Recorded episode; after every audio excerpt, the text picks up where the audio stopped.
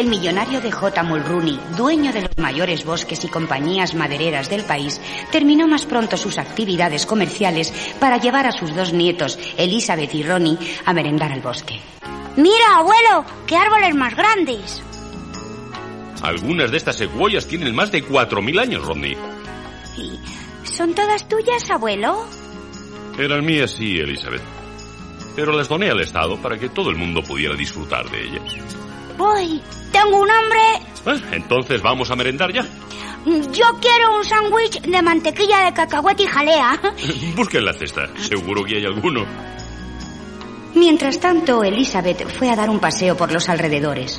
En cierto lugar la vio un joven gnomo llamado Jasper, que a pesar del horror que a los gnomos les inspiran los Dudins, que es como nos llaman a los seres humanos, decidió hablar con ella.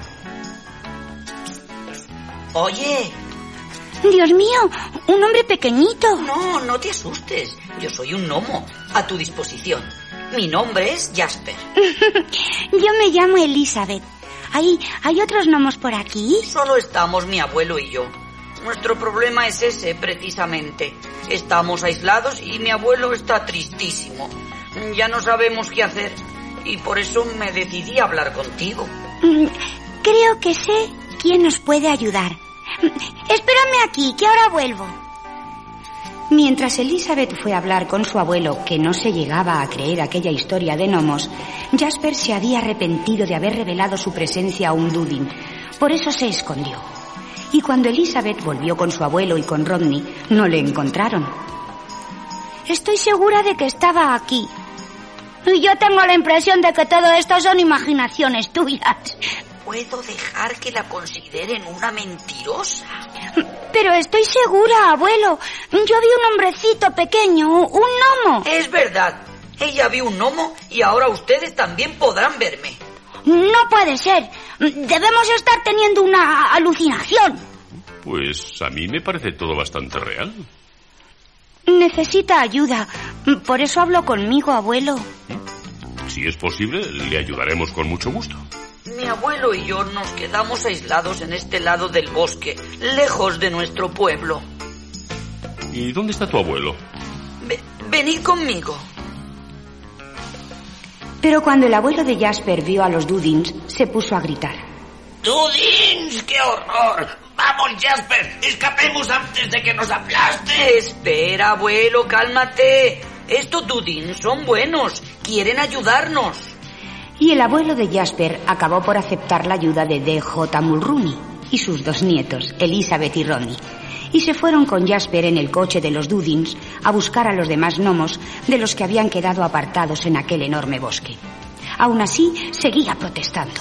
Aún me cuesta admitir que haya Dudins buenos. Y el peor de todos es ese tal de J. Mulrooney, que taló el bosque obligando a los gnomos a cambiar de lugar. ¿Estás oyendo, Elizabeth? Creo que es mucho descaro por su parte. Por favor, abuelo.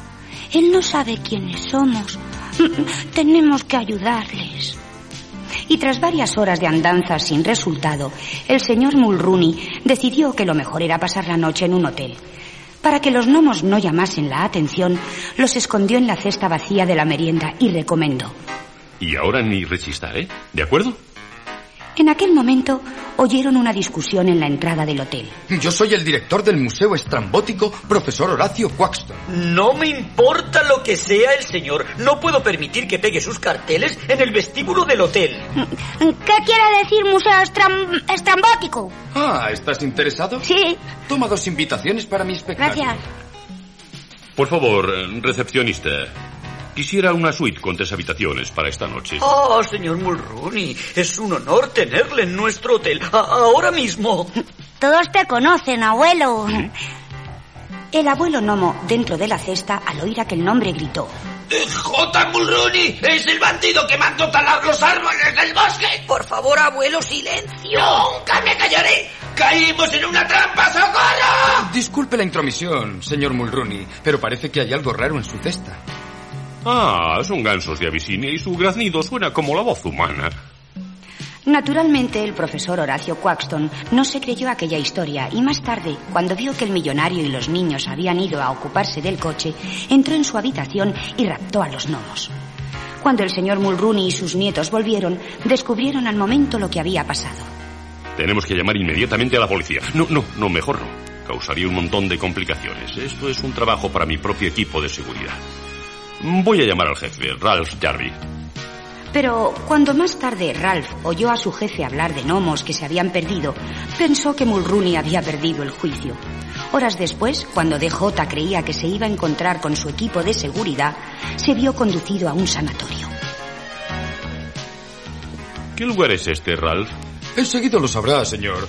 Este es el doctor Ramsey, que tiene una organización muy discreta y eficiente, y podrá ayudarlos. Encantado de conocerle. Quiero encontrar a los gnomos inmediatamente, cueste lo que cueste. Ponga a todos sus hombres en esta investigación. Eh, no repare en gastos. Descuide, señor Mulrooney. He ayudado a muchos en su estado. ¿Eh? Eh, ¿Qué, qué es esto? ¿Qué hacen? ¿Me están amarrando? Ralph, ¿qué significa esto? Sujétenlo bien. Los síntomas son alarmantes. Llévenle al tercer piso. El millonario fue introducido en una habitación con rejas, pero Elizabeth y Rodney se las ingeniaron para descubrir dónde estaba. Y mientras la niña esperaba en el coche, Rodney consiguió subir por la pared del edificio y hablar con su abuelo a través de las rejas. Abuelo, abuelo, tenemos que bajar por la cañería. Traigo una sierra para cortar los barrotes. Vamos pues. Consiguieron huir del sanatorio, pero faltaba saber dónde tendría Quaxton a los gnomos secuestrados. De repente, Romney recordó. Esperad, quizá venga la dirección del profesor en las invitaciones que me dio. Eh, déjame ver. Ah, sí, aquí está. Ay, sí, míralo. Sujetaos bien, que salimos a toda velocidad. En aquellos momentos, en la cabaña donde Quaxton los había escondido, los dos gnomos conseguían salir de la cesta y trataban de escapar. ¿Qué es eso? ¿Queréis escapar? Uy, abuelo, te alcanzaré más tarde. Eso es lo que tú te crees. Tú te quedarás aquí y harás mi fortuna. ¿No quieres nada más? Mulrooney y los niños habían llegado justo a tiempo. Recogieron a Jasper, volvieron al coche y continuaron por el bosque en busca del abuelo de este. Entonces vieron que otro coche les seguía. Era Ralph Jarvie y un enfermero del sanatorio. Si Ralph piensa que va a hacer de mí un idiota, está equivocado. Agarraos bien, que voy a entrar bruscamente en un atajo. Cuidado, abuelo, un puente. Está destruido. Con este coche conseguiré saltar el abismo. Y saltó. Este coche parece una cabra. Ahora Ralph ya no nos puede alcanzar. Mulrooney continuó por el bosque hasta que descubrieron al abuelo de Jasper en medio de un numeroso grupo de gnomos. Ahora, el viejo gnomo estaba de mejor humor y empezó por presentar a DJ y los niños a todos sus compañeros. Estos son los Dutins de que os hablé. A pesar de ser Dutins, son amigos. ¡Oh, bienvenidos al bosque! ¡Bienvenidos! ¡Bienvenidos! Y tú, Jasper, vas a tener una bonita sorpresa. Todas estas muchachas gnomos pretenden decidir cuál de ellas va a ser tu novia.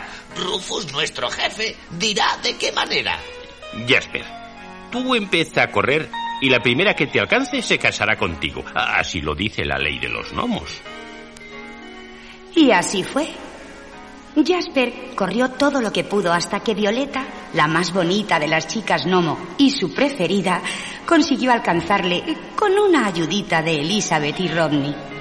Después, Rufus celebró la boda.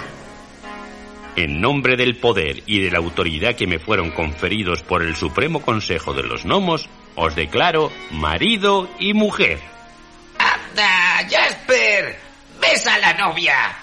Yo he hecho mucho por ti, pero eso no lo puedo hacer. es que yo no quiero que nadie lo haga por mí. Como regalo de boda, doy a todos los gnomos 200 hectáreas de bosque. Así nadie podrá talar árboles y podréis vivir aquí felices para siempre. Nunca pensé que este Dudín hiciese una cosa así. ¡Viva el Dudín! ¡Viva! ¡Viva!